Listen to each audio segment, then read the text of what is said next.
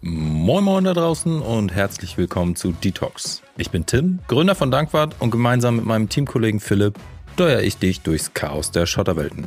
In regelmäßigen Abständen bekommt Philips Bike eine Wellnessbehandlung. Wir quatschen über Gear, Bike Tech und nehmen dich mit auf Philips Weg zum jetzt schon epischen Gravelrennen Tracker in Girona. Schnall dich an, lehn dich zurück und lass uns mit deiner heutigen Portion Gebrabbel und Getech-Talke beginnen. Viel Spaß mit der heutigen Detox-Session.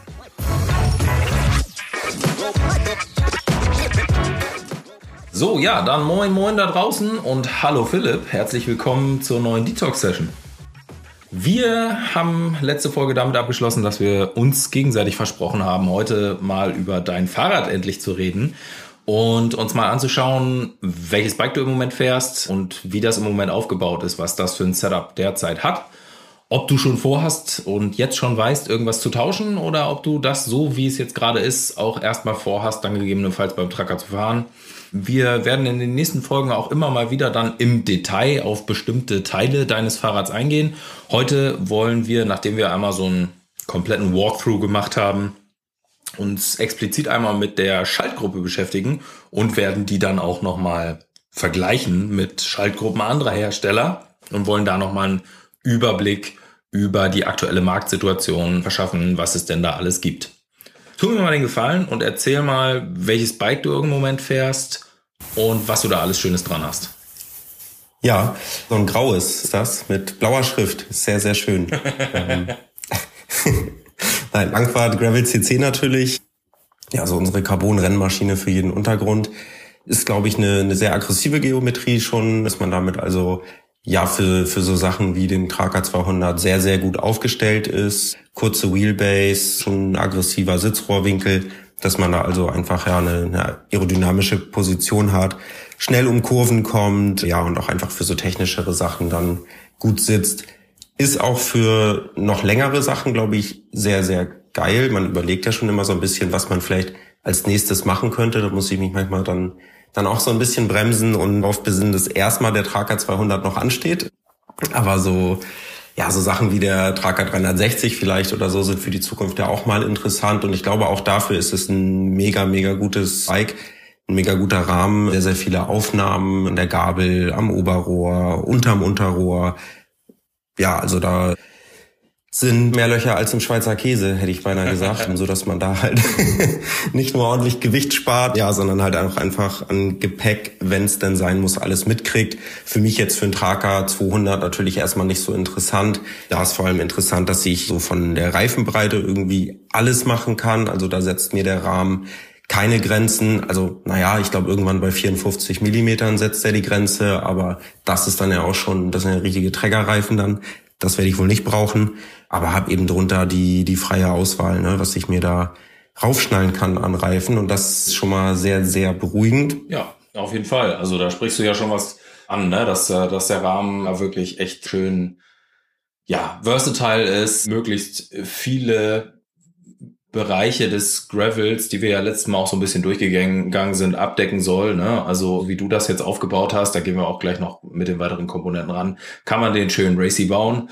Unser Kumpel aus dem vom Team Road Rash, Mats, der hat das Rad sogar noch viel aggressiver aufgebaut mit einem Carbon-Aero-Lenker, Cockpit und, einem entsprechenden, nicht ein Cockpit, aber einem entsprechenden Vorbau, der entsprechend dazu passt.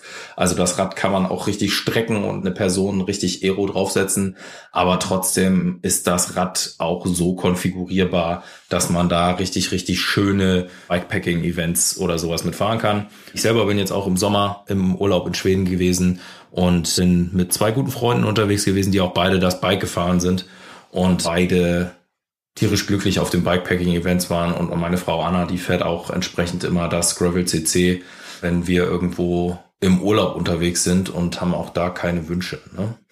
Genau, richtig. Wir haben ja neben dem noch ein Alu-Gravel-Bike und werden auch nächstes Frühjahr, das kann ich schon mal so ein bisschen leaken, noch ein weiteres Rad veröffentlichen, wo man auch breite Stollenreifen reinkriegt. Aber ich glaube, für das, was du da beim Tracker vorhast, hast du dich auf jeden Fall für das richtige Frameset entschieden. Jetzt hast du eben gesagt, 54 Millimeter Reifen kriegt man da auch durchaus rein. Was für einen Reifen hast du denn drin aktuell? Am liebsten würde ich antworten wie, wie dieser schwedische Rallye-Fahrer in dem einen Interview, der auf genau die Frage einfach gesagt hat, Black Round Pirellis. Rund sind meine Reifen, sie sind nicht mal schwarz, also von Pirelli auch nicht, die sind grau. Das verrät vielleicht einige schon, welche Reifen es sind. Ultra Dynamico. Der Jose Race in 42 Millimetern oder 42, Fragezeichen, Fragezeichen, sagt Ultra Dynamico weil es ja so ein bisschen auf die Felge ankommt, wie breit so ein Reifen dann aufbaut. Mhm. Okay. Genau. Äh, der Reifen von Ultra Dynamico ist ja schon so, dass er in der Mitte eine relativ flache Lauffläche hat, am Rand ein bisschen mehr Profil. Also so ein richtig guter Allround-Reifen, der ja aber auch schon Race heißt, das heißt von der Karkasse her schön dünn ist und entsprechend nicht ganz so viel wiegt. Wie sieht's aus? Was hast du für einen Cockpit-Aufbau? Was hast du da verbaut? Ja, DEDA Vorbau, DEDA Zero 1 und den DEDA Super Zero Lenker. Das ist eigentlich ein Rennradlenker aus Aluminium in 40er Breite. Also DEDA misst ja außen außen, sprich andere Hersteller würden es einem vielleicht dann als 38er Lenker verkaufen. Schon sehr, sehr schmal für Revel, aber ich glaube, trotz meiner mittelmäßigen technischen Fähigkeiten fürs Hacker ausreichend, ja. ja. Okay, in Ordnung. Okay, gehen wir mal ein bisschen weiter hinten ans Rad. Vorbau und Lenker haben wir geklärt. Wir haben über die ja, Reifen geredet. Wobei ich dazu, sorry, glaube ich ganz gerne noch sagen würde, dass ich so diese semi-integrierte Lösung, das habe ich vorhin zum, zum Rahmen, glaube ich, gar nicht erwähnt, sehr, sehr clever finde, weil, wie du vorhin schon gesagt hast, es macht halt irgendwie, je nachdem, was man vorhat mit dem Rad, schon ein Unterschied, ob man sich irgendwie gestreckt draufsetzen will, aerodynamischer zu sitzen, ob man vielleicht für eine längere Bikepacking-Sache dann doch ein bisschen aufrechter sitzen will. Und ja, dadurch, dass unsere Züge eben semi-integriert sind, also schon größtenteils aus dem Wind raus sind und es einfach auch irgendwie ja eine sehr sleeke Optik gibt, dann gleichzeitig aber eben die Züge am Vorbau vorbei führt, den halt einfach super einfach tauschen kann. Ne? Das heißt, das ist was, wo ich mir schon aktuell noch so ein bisschen Gedanken drum mache, je nachdem, wie technisch sich der Trager dann nachher so präsentiert, wenn die Strecke dann fest veröffentlicht ist.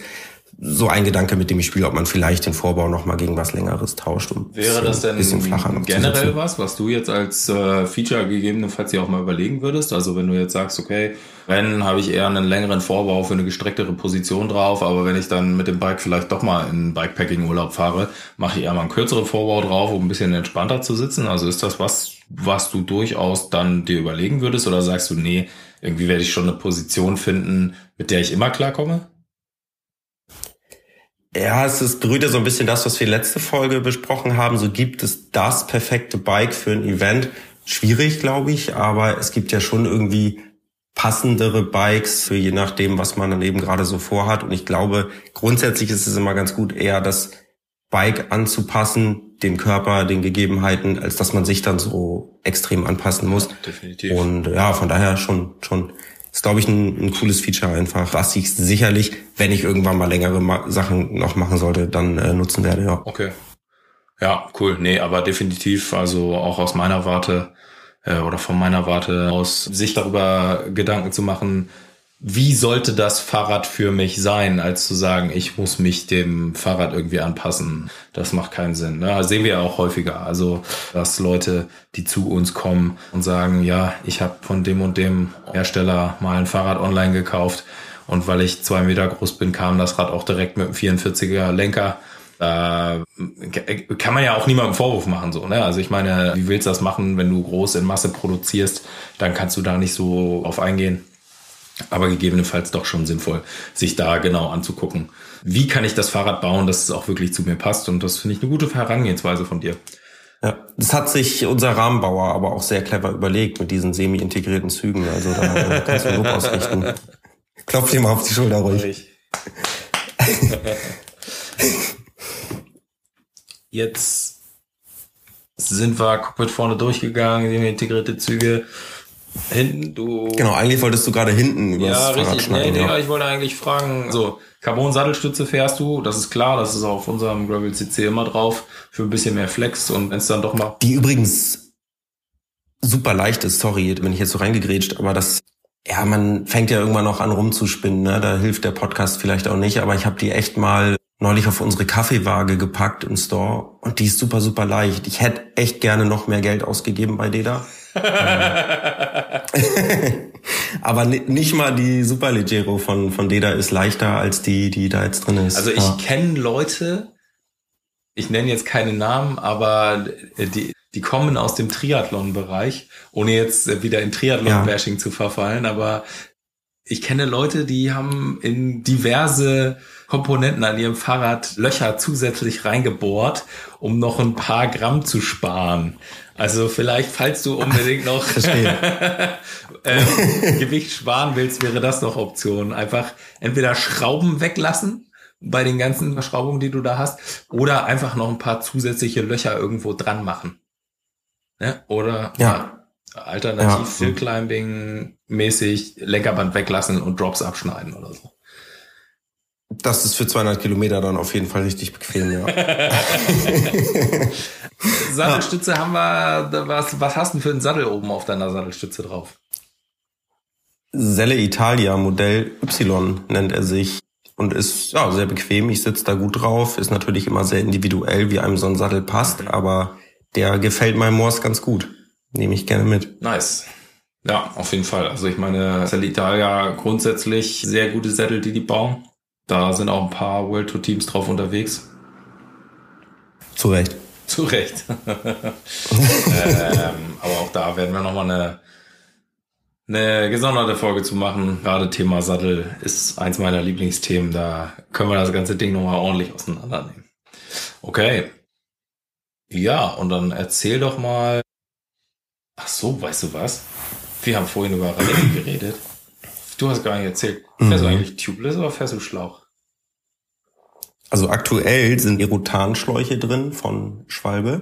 Damit bin ich sehr, sehr zufrieden. Aber es ist natürlich so, die sind sehr durchstichsicher. Aber wenn da was ist, dann ist natürlich platt. Sprich, für den Tracker werde ich höchstwahrscheinlich nochmal über ein Tubeless Setup mir Gedanken machen und auch darauf umrüsten. Fürs Training. Ich weiß ja immer mit dieser Milch nicht so, ne? Ich bin ja schon irgendwie ein Kind von der Straße, also Radsportmäßig. Und ja, tu mich da mit dieser Dichtmilch dann immer noch so ein bisschen schwer.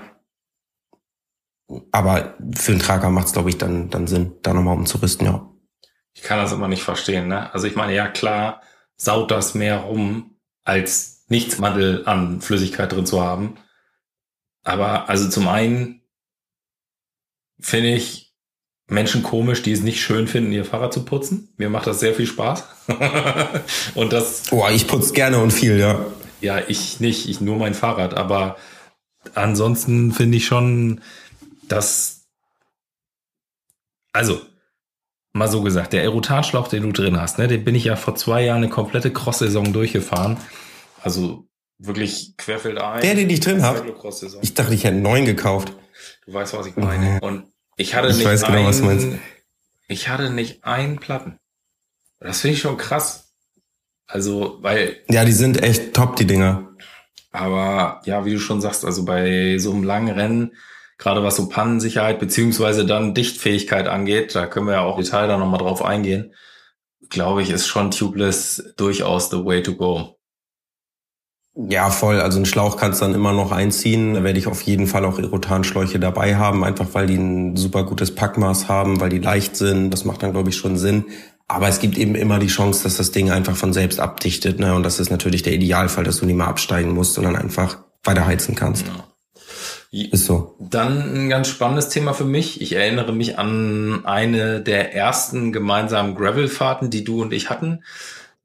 Was machst du denn pedaltechnisch? Fährst du deine Speedplays, haust dir ein bisschen Matsch rein und legst dich alle zwei Kurven in den Sand? Oder was wird es da pedaltechnisch bei dir geben? Äh, zur kurzen Erklärung. Speedplay-Pedale, heutzutage Wahoo, wirklich gute Pedale, richtig, richtig gute Rennradpedale. Man klickt richtig, richtig gut ein. Man hat einen richtig festen Halt. In der World Tour fahren auch viele, viele Rad Straßenradprofis die Speedplay-Pedale. Ich finde sie mega gut, gerade was Hubverhalten angeht. Also wenn man am Pedal zieht, auch im Ortsschild-Sprint gibt das nochmal ein paar Watt mehr, behaupte ich.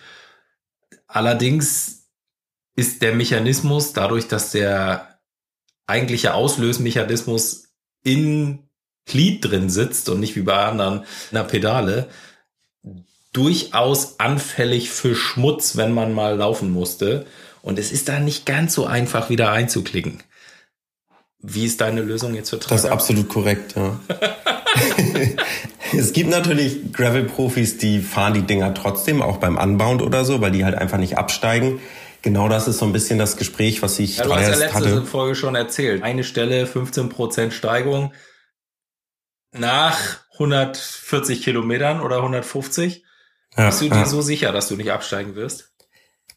Ah, äh, ja, ist auf jeden Fall das absolute Ziel, habe ich auch da schon gesagt. Ich habe mich für ein Radrennen angemeldet. Ich werde echt so wenig laufen, wie es irgendwie geht. Aber es, man hat es natürlich nicht immer in der Hand. Ne? Es, direkt am Anfang ist auch eine Steigung drin mit 16, 17 Prozent auf einem der, der ersten Berge. Da weiß man ja überhaupt nicht, was vor einem passiert. Ne? Und wenn da irgendwer sich verbremst, blöd fährt in Berg, keine Ahnung, was auch immer, dann lässt es sich vielleicht nicht vermeiden, dass man mal absteigen muss. Deswegen keine Speedplays für den, den Tracker, sondern Frank Brothers Eckbeater. Sehr, sehr leichtes, sehr, sehr geiles Pedal. Von vier Seiten kann man sich da reinklicken. Das heißt, irgendeine werde ich dann schon treffen. ja. ja, du lachst schon. Ich habe überlegt, ob ich es erzählen soll. Erstes Rundstreckenrennen hatte ich da ja, ein bisschen aufgeregt, vielleicht auch schon Probleme ins, ins Pedal zu kommen, Start und dann bin ich von Anfang an hinterhergefahren. Und ja, Deswegen jede Seite mehr, in die man sich theoretisch einklicken kann, ist eine Seite, die mir da hilft. Im Zweifel. Ja, denke ich auch. Also ich fahre das Eckbieter-Pedal auch auf dem Crossrad. Manchmal habe ich das Gefühl, dass ich gut reinkomme. Und dann habe ich mal Tage, da finde ich den Glied überhaupt nicht. Aber ich glaube, du musst nicht so viel absteigen wie ich in einem Cyclocross-Rennen. Also von daher hoffe ich, dass du dann... Das hoffe ich unbedingt, ja. 400 Meter. Irgendwelche Planks, wo man Bunny hoppen muss. 200 Kilometer lang. Wäre auch geil. Wäre ein interessantes Konzept. Ja. ja. Bunny Hop. Nee, genau, das, ja, ja, da sehe ich mich nicht. Aber nee, genau, deswegen, ich glaube, es ist ein gutes Pedal. Ja, manchmal habe ich auch das Gefühl, so vier Seiten, in die man sich einklicken kann, bedeutet dann irgendwie, weil ja alles auf der Welt im Gleichgewicht ist, auch vier Seiten, in die man sich nicht einklicken kann. manchmal erwischt man irgendwie nur die. Aber ja, nee, ich nein, glaub, grundsätzlich so schon mega. jetzt, jetzt müssen die Leute da draußen sich bitte mal dieses Pedal angucken. Gib das mal ein, Crank Brothers Eckbeater. So funktioniert das nicht mit den vier Seiten, wo man sich nicht anklicken kann. Also es ist wirklich ein Pedal, wo es eigentlich idiotensicher ist, dass man irgendwie da reinkommt. Man muss da nichts drehen ja. oder umdrehen oder ja. sonst irgendwas. Ah, okay. Es ist auch Philipp sicher, also eigentlich komme ich da immer rein. Es sieht sehr interessant aus, also man sollte das trotzdem auf jeden Fall mal googeln. Es sieht wirklich aus wie ein Eckbeater, also wie ein Schneebesen. Gibt, glaube ich, auch den einen oder anderen Mountainbiker, der es auf dem Bikepacking-Trip schon mal genau dafür benutzt hat, um sich das Frühstücksrührei zu schlagen. Ja, aber das werde ich nicht tun. Okay, ja, als, als Veganist. Ist ja also keine Eier, ne? genau. genau. Musst du Scrambled Tofu damit rühren oder sowas. Ähm, ja, oder die belgischen Waffeln, den Waffelteig. Ah, da sind wir wieder beim Thema. Okay. Da sind wir wieder, ja. Jetzt kommen wir endlich mal zum Thema der Folge. Was für eine Schaltgruppe und in welcher Konfiguration hast du sie auf deinem Gravelbike? Ja, ist das jetzt die erste Folge, vor der wir einen Disclaimer schalten müssen? Ja, nee, also mittlerweile glaube ich, irgendwo deiner familiären Vergangenheit müssen italienische Gene drin sein.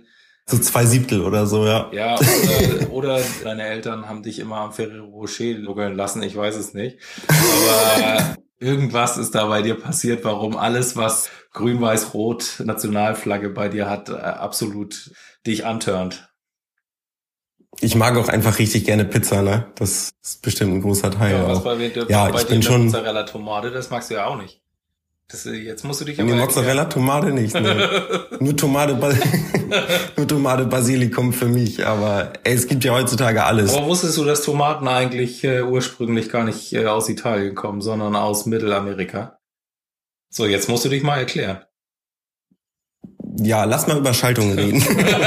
okay. Erzähl, was für eine Schaltung hast du am Rad? Ja, ich habe es ja, glaube ich, dann schon angeteasert. Ich mag italienische Schaltgruppen sehr, sehr gerne. Dementsprechend ja, habe ich die Campagnolo EK am Fahrrad. Einmal 13. Das sind viele Gänge für eine Einfachschaltung. Und ja, damit bin ich bisher immer sehr, sehr gut gefahren. Genau. Campagnolo EK, mechanische Schaltung, gibt's auch nur als ja. einmal 13 Die Schaltung gibt's mit Absolut, drei genau. verschiedenen Kassettenabstufungen. Eine Ach so, ja, kann ich auch noch dazu sagen. Besonderheit bei Campagnolo ist die einzige Schaltung der großen drei Shimano SRAM und Campagnolo, die es derzeit auf dem Markt gibt, mit einem kleinsten Ritzel, also dem schwersten Gang mit neun Zähnen. Die drei Kassettenabstufungen gibt's als 936, als 942 und die einfachste in Häkchen Kassette von der Übersetzung her ist eine 1044. Es gibt dazu vier Kettenblattoptionen. 38, 40, 42 und 44 Zähne. Mhm. Da gab's mal, gab's sogar mal so eine, so eine Einteilung, wofür Kamper sich das überlegt hatte, ne? diese verschiedenen Kettenblätter. Was war das nochmal? Ja.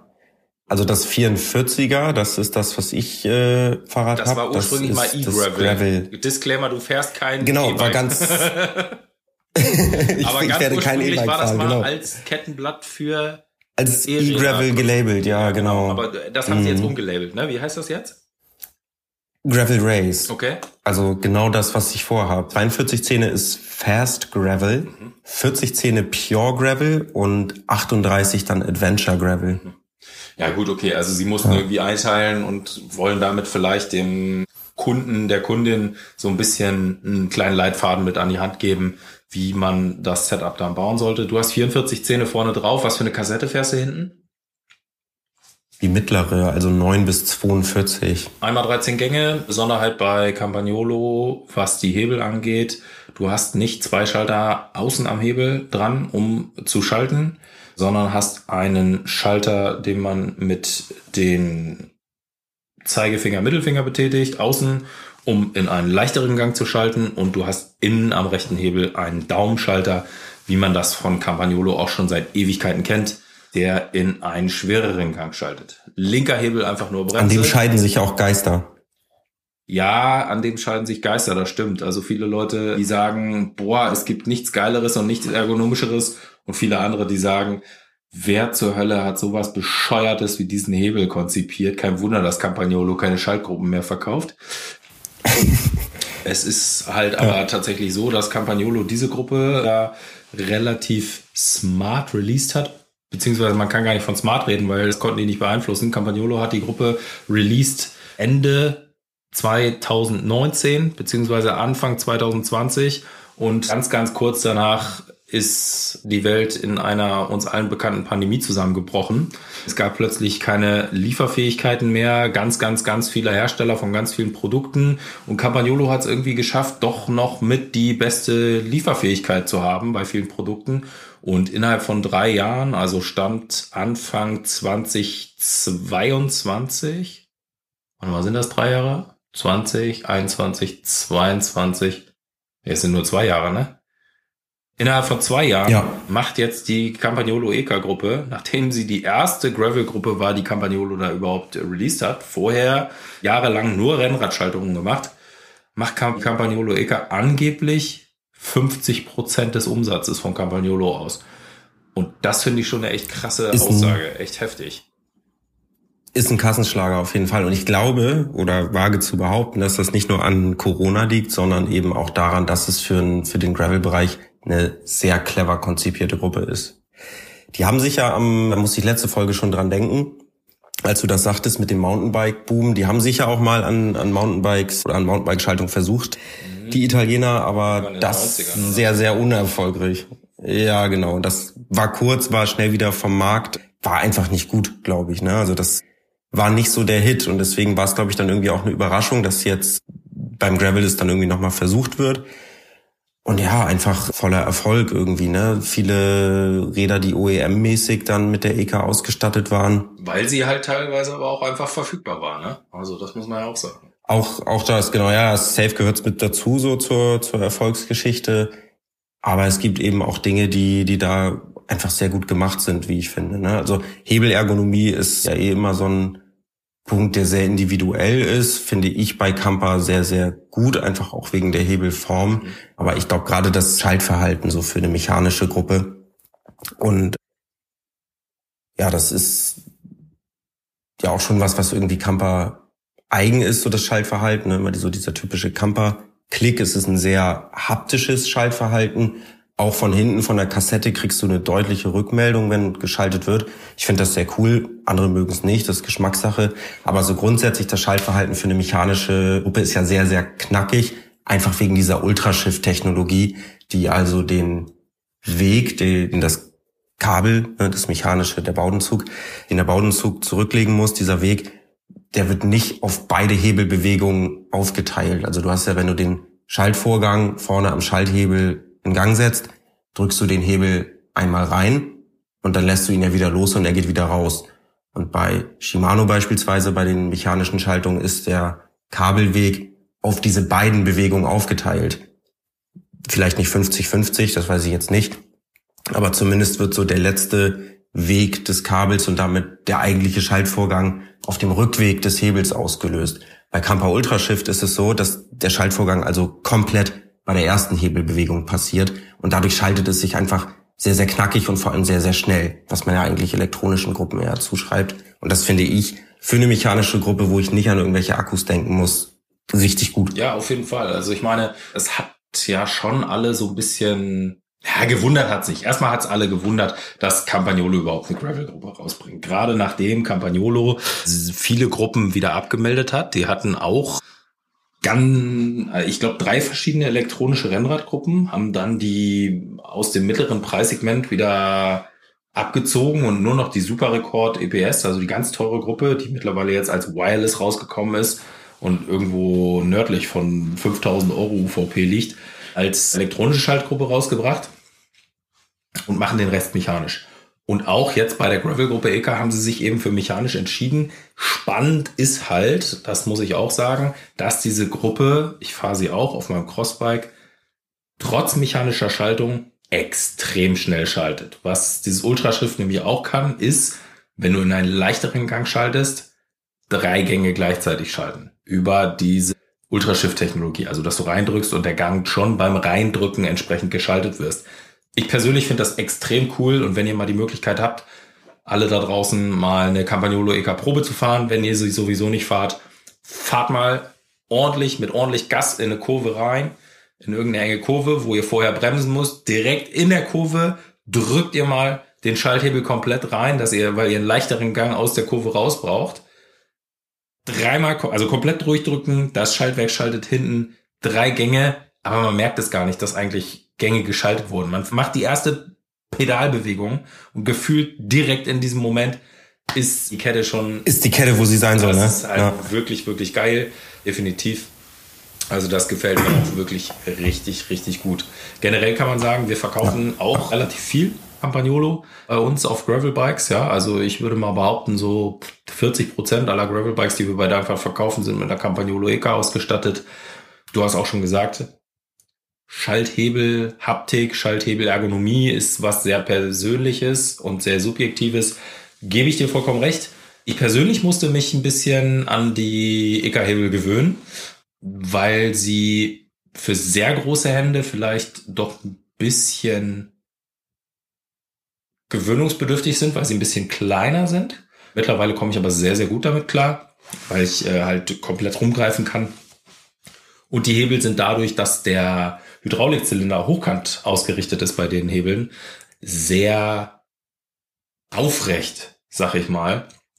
Das heißt, die, wenn man von der Seite guckt, sitzen die EK-Hebel gefühlt weiter oben auf dem Lenker als bei anderen. Das ist zwar nur gefühlt so, ne? Also sie sitzen letztendlich an der gleichen Position wie andere Hebel auch, aber sie sehen halt wesentlich weiter nach oben geneigt aus, weil oben drauf der Zylinder senkrecht sitzt, Hydraulikzylinder und dadurch so ein bisschen weiter rausguckt. Man hat ein bisschen mehr Futter zum, zum Greifen, so, ne? Ich mag ja auch die Handposition sehr gerne, wo man also die Hand komplett oben auf den, den Schalthebeln hat mhm. und das fühlt sich genau, da schon, da schon sehr, sehr gut an. Sehr, sehr viel zugreifen, genau. So, jetzt äh, ja. wollen wir hier nicht äh, nur ein Loblied auf die Campagnolo Eka singen, wollen aber die jetzt nochmal so ein bisschen vergleichen, vielleicht mit den Schaltungen von anderen Herstellern. Ich habe eben schon gesagt, es gibt auch noch kleinere Firmen am Markt, äh, die aber nicht wirklich den, den eigentlichen Schaltgruppenmarkt ausmachen. Also wenn man sich ja mal den Markt 2018 sich anguckt, dann war es damals mit den Rennradschaltungen, damals gab es noch nicht so viele Gravel-Schaltungen auf dem Markt, entsprechend so verteilt, dass ungefähr 85 Prozent des Marktes Shimano bedient hat, ungefähr 10 Prozent des Marktes SRAM bedient hat drei Prozent des Marktes nur noch Campagnolo. Das finde ich unglaublich, wenn man sich überlegt, dass mehr mhm. als 80 Prozent aller Fahrräder, die die Tour de France 1990 gefahren sind, Campagnolo ausgestattet waren. Nur noch drei Prozent im Jahr 2018. Da kämpfen sie sich ganz, ganz, ganz langsam wieder raus. Und die letzten zwei Prozent sind dann andere Schaltgruppen. Ne? Es gibt noch FSA, es gibt eine Schaltung von Rotor, es gibt noch Microshift-Schaltungen aus Südostasien. Aber das sind wirklich die Schaltungen, die machen dann nur einen ganz kleinen Anteil vom Markt aus. Was man dazu jetzt sagen muss, ist, diese Statistik ist nur Fahrräder über 2000 Euro. Also Rennräder über 2000 okay. Euro, wo sie sich das entsprechend angeguckt haben. Was ich schon krass finde, weil ich hätte gedacht, das wäre irgendwie mehr Kampagne. Aber anyway, es gibt andere Hersteller außer Campagnolo, die auch Gravel-Gruppen herstellen. Unter anderem nämlich Shimano und SRAM. Und was die Marktmacht angeht, habe ich das gerade so ein bisschen präsentiert. Und entsprechend hm, würde ich mir das angucken. Gefühlt, ich habe dazu leider keine Statistik, aber gefühlt holt, was den Gesamtmarkt angeht, SRAM unheimlich dolle auf Shimano auf. Immer mehr Fahrräder werden mit SRAM ja. gespeckt, auch direkt als Hersteller, das heißt direkt OEM-mäßig genau, so, richtig ne? ab Werk direkt. Und das liegt vor allem daran, weil SRAM komplett seit einigen Jahren auf elektronische Schaltung setzt. Also die bringen nur noch neue elektronische Schaltungen raus. SRAM, amerikanische Firma, die allerdings vor einigen Jahren die Firma Viertel Sachs aufgekauft hat, eine deutsche Firma aus Schweinfurt, die ganz, ganz lange lang Schaltungen und Mountainbike-Schaltungen aufgebaut haben und SRAM jetzt entsprechend diese Firma aufgekauft und schon länger auch als eigene Firma am Markt viele, viele Marken aufkauft, Marken wie ZIP als Laufradhersteller oder jetzt entsprechend auch Truvativ, die viel im Bereich Kurbeln und sowas machen. Avid Bremsen haben sie aufgekauft. Also ganz viele Firmen mit Know-how kaufen sie ein. Unter anderem halt auch schon relativ lange her Fichtel und Sachs. Und machen, wie gesagt, bis oder machen jetzt neuerdings sowohl Mountainbike als auch Rennrad als auch Gravel-Schaltung hauptsächlich nur noch äh, elektronisch. Was jetzt den Gravel-Bereich angeht, haben die vier Schaltungen beziehungsweise drei ernstzunehmende Schaltungen. Eine ist mehr oder weniger eine Modifizierung einer Rennradschaltung. Das ist die Red. Und darunter gibt es entsprechend die Force Explore. Dieses Explore steht immer für die Gravel-Schaltung an sich. Dann die Rival Explorer und relativ neu rausgekommen die Apex Explorer, die zu einem wirklich, wirklich schmalen Taler schon eine elektronische Schaltung anbietet. Genau, SRAM als Firma, sehr innovativ. Korrigiere mich, wenn ich das falsch sehe, aber immer welche, die sich nicht zu schade sind, auch mal neue Ideen und neue Features einfach mal auf den Markt zu bringen.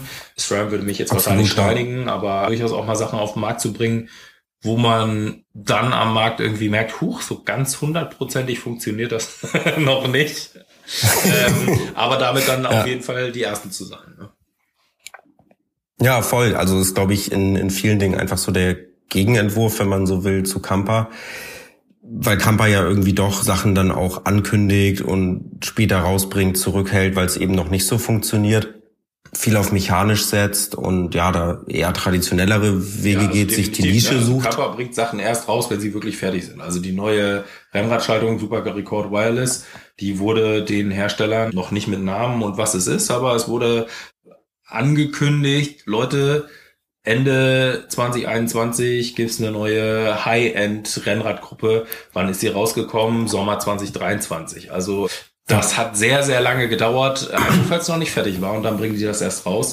Und genau, ja, sorry, ich habe dich jetzt unterbrochen. SRAM geht da einen anderen Weg. Alles cool. Genau, die gehen da einfach irgendwie andere Wege, setzen halt voll auf elektronisch und ja, legen eher Wert darauf, dann die, die ersten am Markt zu sein, was ja auch eine legitime Herangehensweise ist. Und ja, sind, glaube ich, deswegen für viele einfach sehr, sehr interessant. Und es ist ja so, dass die Leute, das kriegt man irgendwie täglichen Business bei uns auch mit, die wollen halt irgendwie schon elektronische Schaltung haben. Ne? Das ist einfach der, der Trend. Ich bin persönlich jemand, mir ist es völlig egal, ob meine Schaltung mechanisch oder elektronisch schaltet. Ich glaube, es hat beides Vor- und Nachteile und bin mir vor allem sehr, sehr sicher, wenn eine mechanische Schaltung gut eingestellt ist, dann gibt es rein vom Schaltverhalten klar der Hebelweg, aber ansonsten nicht so viel Unterschiede zu einer elektronischen. Es legen aber viele Wert drauf und das ist auch ja, absolut gut, also, was verständlich. Was du jetzt schon nicht absprechen kannst der elektronischen Schaltung ist einmal eingestellt, musst du die eigentlich nicht wieder nachstellen. Das ist natürlich bei einer mechanischen das Schaltung schon ja, so, ja. dass ich so einen Zug mal lenken kann, gegebenenfalls auch irgendwann dann verschleißt, getauscht werden muss. Das hast du bei einer elektronischen Schaltung nicht.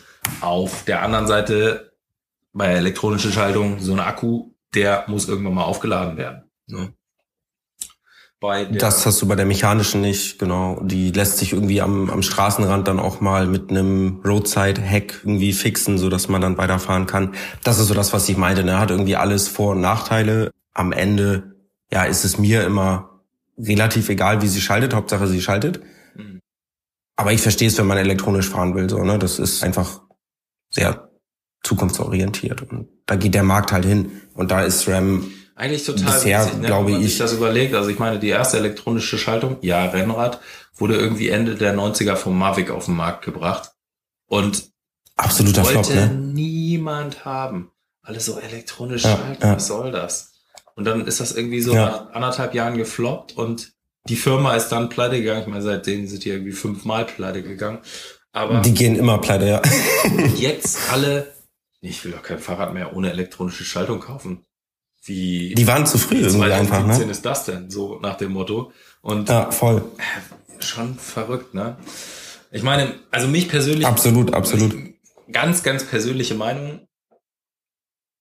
Ele also elektronisches Schalten ist schon krass, gerade auch so was Downshifts angeht, also in schwereren Gang, ist schon krass, mhm. wie schnell das geht und wie schnell der Gang einfach da ist. Auch mittlerweile bei der SRAM Apex oder der Rival. Die sind wirklich schon richtig schnell der Akku hält mittlerweile relativ lange. SRAM gibt zwar was anderes an, aber das ist ja bei jedem Akku immer so. Also irgendwo was, je nach Schaltverhalten, ja. hält so ein Akku so vier bis 600 Kilometer am Schaltwerk. Halt natürlich auch abhängig von der Außentemperatur. Aber irgendwie finde ich schon cool, wenn ich das auch selber reparieren kann. ja, es hat eben beides seine, seine Vor- und Nachteile und ich würde eben auch nicht dahingehend zu sagen, eins ist jetzt definitiv besser als das andere. Aber es ist schon ja schon so, dass der Trend einfach zur elektronischen Schaltung geht. Jetzt gibt's noch einen dritten am Markt, außer SRAM und Kampa, wie wir auch eben schon angesprochen haben, Shimano, die sowohl elektronisch als auch mechanische Gruppen bauen. Mm, Im Gravel-Bereich gibt es da mechanisch derzeit drei Schaltungen. Die GX 400, das ist eine Einsteigergruppe, zweimal zehn Gänge, die eigentlich schon eine ganz gute Performance, aber eine relativ schnelle Schaltung, schwere Schaltung bietet. Und jetzt gerade vor ein paar Wochen quasi erst neu rausgekommen, die GX 610 und die GX 820, die es in verschiedenen Varianten gibt als einmal beziehungsweise zweimal zwölf Gang Schaltung. Also auch da jetzt zwölf Gänge hinten, ein oder zwei Kettenblätter vorne, die ähnlich wie SRAM und im Gegensatz zu Campagnolo Alu, viel Alu verbaut, Alu-Kurbel, Campagnolo EK hat eine Carbon-Kurbel, haben wir noch gar nicht gesagt so, was das Ganze auch leicht macht und auch im Vergleich zu diesen Schaltungen ist Campa die leichteste Gruppe, derzeit aktuell die, ach so, die Gruppen, die ich jetzt gerade erzählt habe von Shimano, alle mechanisch, ja, alle mechanisch. Aktuell gibt es eine GRX Di2, also die elektronische Variante, noch in elf Gängen hinten.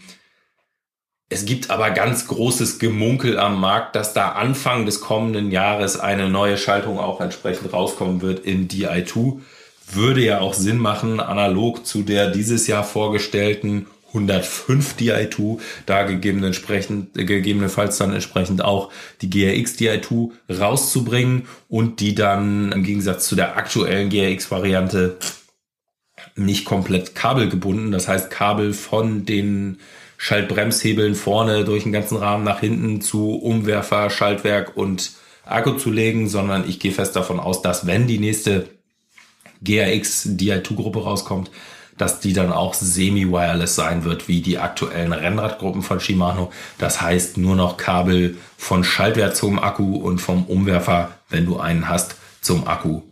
Anders kann ich mir das nicht vorstellen, ja. dass die das machen. Das wäre eine Überraschung, ja, gehe ich mit. Genau, richtig. Ja, Shimano, wie gesagt, auch derzeit noch Weltmarktführer, was das angeht. Die GRX war die erste für speziell für den Gravel-Einsatz konzipierte Gruppe, die auf den Markt gekommen ist damals und haben, wie gesagt, ein sehr, sehr breites Spektrum an Gruppen, ähnlich wie SRAM, was man da bauen kann für verschiedene Budgets, für verschiedene Ansprüche. GRX 800 als ja die potenziell teuerste Gruppe, da dann tatsächlich auch die, die performance-technisch am meisten bietet und auch vom Gewicht am wenigsten wiegt. Hm, GX bist du auch schon mal gefahren? Wie findest du die Gruppe? Ja, auch sehr cool. Also ja, anderes Schaltverhalten. Ne? Du schaltest mit dem Bremshebel. Das war in meinem allerersten Rennrad auch so. Da hatte ich eine Shimano 105 dran, daher kannte ich's. Geht auch, war dann für mich ein bisschen ungewohnt, weil ich ja mittlerweile am, am Rennrad auch Camper fahre. Ja, ich glaube, so der größte Vorteil bei Shimano ist einfach die Verfügbarkeit. Ne? Also egal an welchem Arsch der Heide du bist, darf ich das sagen? Arsch, müssen wir das piepen? Nee, bitte schon. Ne? Ähm, egal an welchem. Diesen Podcast dürfen Sie nur nach 22 Uhr FSK 18 hören. ja, genau. So, egal an welchem Morst der Heide du bist, du kriegst Ersatzteile, ne? Kannst du irgendwie bei. Ich wollte gerade sagen, so während der Pandemie ja, ja. war Shimano ja die größte Katastrophe überhaupt. Aber das war ja überall. Da kam man richtig schwer ran, ja, ja. Aber dies Jahr zum Glück sowas ähnliches wie vorbei. Also die Pandemie. Ja, ja, genau. Ich weiß nicht, die Radsportlerin Wiebke Lühmann, die war ja mal bei uns. Das möchte ich jetzt an der Stelle hier auch mal droppen, weil die fährt tatsächlich auch eine, die fährt tatsächlich auch eine, eine Campaeka und hatte hinter Flensburg, glaube ich, ne, einen Kettenriss, als sie von Süd, ja, irgendwie so, ne? Als sie von Südafrika aus irgendwo anders hin pedaliert ist, sehr, sehr weit auf jeden Fall. Sowas das, macht sie das öfter. Ganz, also die, jetzt muss ich immer Dinge klarstellen. Also dein Südafrika oh heißt, glaube ich, Freiburg. Nee, sie ist, glaube ich, sogar von Hamburg aus, von Hamburg aus zum Nordkap gefahren. Südafrika ist, oh Gott, ihre, ja, okay, Südafrika falsch. ist ihr aktuelles Projekt. Und, da fährt sie gerade rum, ne? Ja, du, ich komme nicht so oft raus aus dem Norden. Für mich ist alles hinter Hamburg fast Südafrika. so, erzähl deine Geschichte zu Ende. Pinneberg oder Südafrika, Hauptsache Italien oder so. Ja, ich erzähle meine Geschichte. Pass auf. Genau, auf jeden Fall hatte sie irgendwo einen Kettenriss und das war sehr, sehr weit weg von Kiel und sie musste dann aber tatsächlich sehr zu unserer Freude zu uns nach Kiel kommen, um sich eine EK-Kette zu kaufen. Das kann einem halt mal passieren, wenn man eben Schaltungen fährt, die jetzt nicht jeder Händler einfach hat. Und ich glaube, jeder Händler, auch völlig egal, ob der auf BMX-Räder oder Angeln spezialisiert ist, kommt irgendwie an Shimano-Teile ran. Ne? Also das, das ist schon ein Vorteil, glaube ich. Ja, auf jeden Fall. Also es ist schon schon krass, was sowas angeht. Ich meine, auch dann, was wie die Produkte, die für die Schaltung von Drittherstellern hergestellt werden, gibt's da wesentlich mehr. Beispiel Ketten. Jo. Natürlich, man kann original Shimano-Ketten fahren, aber wer sich so ein bisschen rein nerdet und reingeekt, der fährt vielleicht nicht dann die original Shimano-Ketten, sondern KMC-Ketten oder andere Ketten. Die gibt's in Gold. Die gibt's zum Beispiel auch in Gold. SRAM baut eigene goldene Ketten, da kann man auch dann SRAM fahren. Und Regenbogen. Aber ich meine, es gibt cool. da auch die Möglichkeiten, irgendwie dann von Drittherstellern direkt ab Werk gewachste Ketten oder sonst irgendwas zu fahren. Das gibt's bei Camper für die EK entsprechend nicht. Also soweit ich weiß, außer irgendwelchen Alibaba-Shops, kenne ich niemanden, der 13-fach Ketten derzeit am Markt vertreibt, außer Campagnolo selber. Es gibt ja die Schaltung von mhm. Motor, die auch 13-fach hydraulisch ist, eine Rennradschaltung. Die fahren Shimano ja. 12-fach Ketten da drauf. Also auch ganz spannend. Äh, die ja, fahren ja. keine 13-fach Ketten. Also da kann man relativ äh, viel dann entsprechend von Drittherstellern, auch was Kettenblätter und sonst was angeht, für die Shimano-Gruppen oder auch die SRAM-Gruppen entsprechend verbauen. Das ist halt bei Camper entsprechend nicht möglich. Ne? Und äh, da, da das stimmt, das stimmt. Das so ein bisschen. Ja. Ja, genau. Und ansonsten, ja, ist es natürlich eine, eine Schaltung, die auch absolut funktioniert, ne? Und ja, so ihre eigenen Vorteile bietet würde ich vielleicht auch fahren, wenn ich nicht so gerne Pizza essen würde. Wobei ich bei aller Campagnolo-Liebhaberei auch sagen, oh, Sushi ist, auch sehr, sehr lecker. Das ja, das stimmt. kulturell schwierig wird. So ein Food Ach so, nee, ja, das auch. Ich dachte jetzt, dass das so in die Food-Richtung hier immer völlig so, abdriftet. Als Radsportler isst man ja auch viel und gerne, ja. Nee, genau, aber also ich würde behaupten, so die EK ist einfach, weil ich einfach gerne fahre, also wortwörtlich, einfach Schaltung für mich schon eine Schaltung, die ich, auch wenn sie nicht von Campagnolo wäre, favorisiert hätte.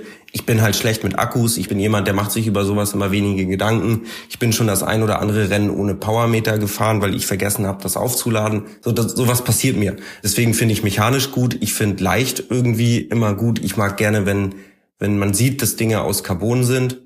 Ja, und deswegen wäre es, glaube ich, eine Schaltung, auch wenn da irgendein anderer Name draufstehen würde, würde ich die sehr, sehr gerne fahren. Und bei einer Einfachschaltung sind 13 Gänge halt, es ist ein Gang mehr als 12. Es ist nicht wie bei zweimal 13, zweimal 12 im Gegensatz zu zweimal 11 oder was.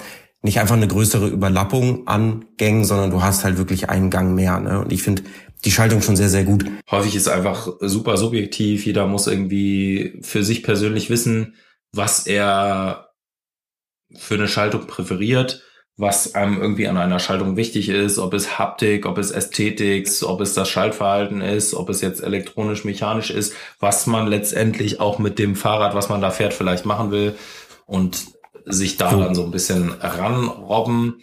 Am Ende ist es vielleicht auch einfach cool, wenn man eine Schaltung einfach mal Probe fährt, vielleicht bei einem Kumpel, einer Kumpelin mal das Rad ausleiht, da mal fährt oder gegebenenfalls irgendwo in Fahrradlagen geht und schaut, ob die irgendwelche Testbikes mit entsprechenden Schaltungen dann mal zur Verfügung haben.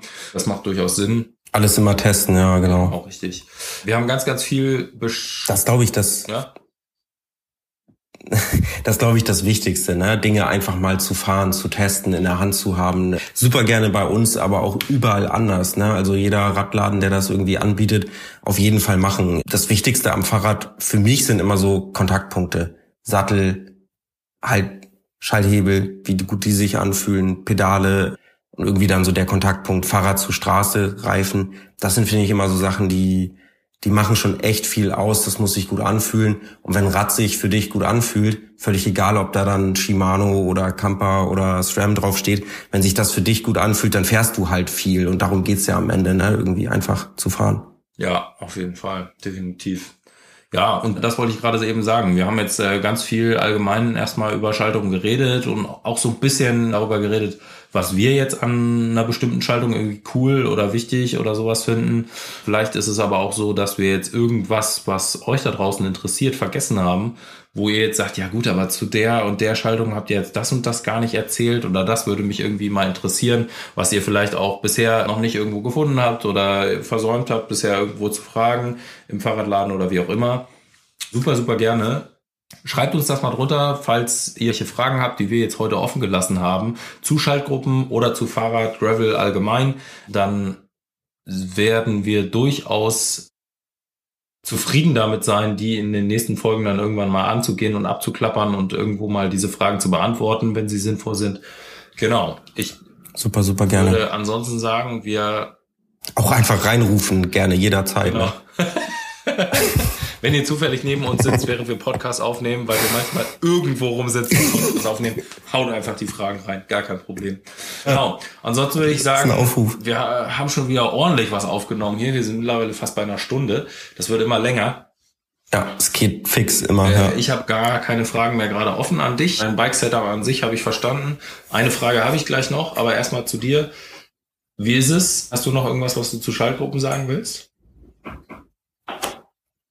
Nö, ich glaube, da haben wir echt viel zu gesagt. Es ist bestimmt auch trotzdem noch super viel offen geblieben, aber genau, fragt uns doch einfach. Wenn haben wieder. ja, es äh, verleitet, ja. ne? Es verleitet, ist so. Anyway, okay, jetzt aber abschließend, nachdem wir dein ganzes Rad einmal durchgegangen sind, die Schaltung einmal uns angeguckt haben, gibt's jetzt schon irgendwas, wo du sagst, ah, das werde ich wahrscheinlich bei Tracker so nicht fahren? Oder hast du irgendwas, wo du weißt, das und das und das werde ich jetzt demnächst mal ändern, um mal was anderes auszuprobieren? Tubeless, hatte ich ja schon gesagt, dass das auf jeden Fall vom Tracker passiert, vielleicht auch vorher schon mal zum Ausprobieren. Ja. Laufräder ist was, wo ich noch so ein bisschen browse und. Uh, darüber haben wir gar nicht geredet. Ja, Welche Laufräder ja. fährst du eigentlich? Nee, genau. Ich habe aktuell Fulcrum Rapid Red drauf, die Alu-Variante, nicht die Carbon-Variante. Und genau, bin da gerade so ein bisschen den Markt am beäugen, was sich da so anbietet. Ich finde natürlich so das Dreispeichen-Design von, von Kampa bei den Schamar-Laufrädern, die ja mhm. durchaus auch gravel-tauglich sind, äh, ganz interessant. Ich finde aber auch super viele andere Laufräder interessant. Ne? Also da hat auch Fulcrum schöne Lösung Geil. aus Carbon, was mir dann an den Bergen nochmal helfen wird. Also ja, ich bin tief in der Recherche und stimmt können wir da bald was berichten. Sehr, sehr nice. Ja, ich habe äh, auch noch ein, zwei Schmacko-Fatzals, von denen du noch nichts weißt, wo ich dir mal was an die mhm. Hand geben werde, wo du mal ein paar Wochen lang was testen darfst, wo ich nämlich glaube, dass das vielleicht noch dich ein bisschen ja, vielleicht bereichern wird, auch einfach im Feeling her, wie sich so ein Rad anfühlen kann ob, und dann du hinterher sagen kannst, ah, das fühlt sich jetzt besser oder schlechter an als das, was ich vorher hatte. Also so ein, zwei ich bin Überraschungssachen. Da darfst du dich drauf freuen. Uh. Genau. Und ja, dann sollten wir nächstes Mal uns vielleicht mal mit Thema Laufrädern beschäftigen und du kannst mal so ein bisschen erzählen, was du denn aktuell an deinem Laufrad vielleicht nicht ganz so geil findest oder was da so jetzt für dich der ausschlaggebende Punkt ist, warum du nochmal nach einem anderen Laufradsatz guckst. Das ist doch ganz cool als Aufhänger für die nächste Folge. Ja, direkt ein Cliffhanger eingebaut. Richtig. Es bleibt spannend. Es bleibt, bleibt, es bleibt dran. spannend. Bleibt dabei. Also, danke Philipp ja. für deine Zeit, für die heutige Folge. Hat wieder Spaß gemacht, mit dir zu schnacken. Auch wenn es jetzt mal ein bisschen technischer Voll, ein bisschen mehr Input wurde. Aber das haben wir auch am Anfang versprochen. Ich freue mich auf die nächste Folge. Ja, genau. Ich hoffe, es haben alle gut mitgeschrieben. Nächste Woche gibt's einen Test. Und oh, bis dann. bis dann, mach's gut. Ciao.